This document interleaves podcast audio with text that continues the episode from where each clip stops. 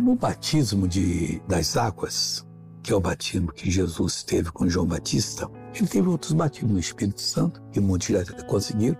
Teve o batismo de sofrimento, mas eu quero falar aqui agora sobre Romanos 6,4. Preste atenção, de sorte que fomos sepultados com ele pelo batismo na morte, para que, como Cristo ressuscitou dos mortos pela glória do Pai, assim andemos nós também em novidade de vida.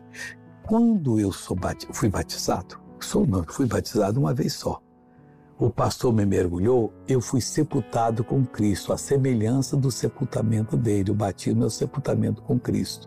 Saí das águas para como Jesus, saiu para andar em novidade de vida. Não teria mais que sofrer pelo pecado. Já estava na mão de Deus, depois subiu para o céu. A mesma coisa aconteceu comigo.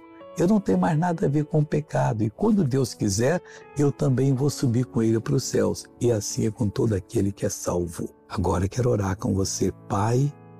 Eu oro por todos que estão pedindo a bênção agora.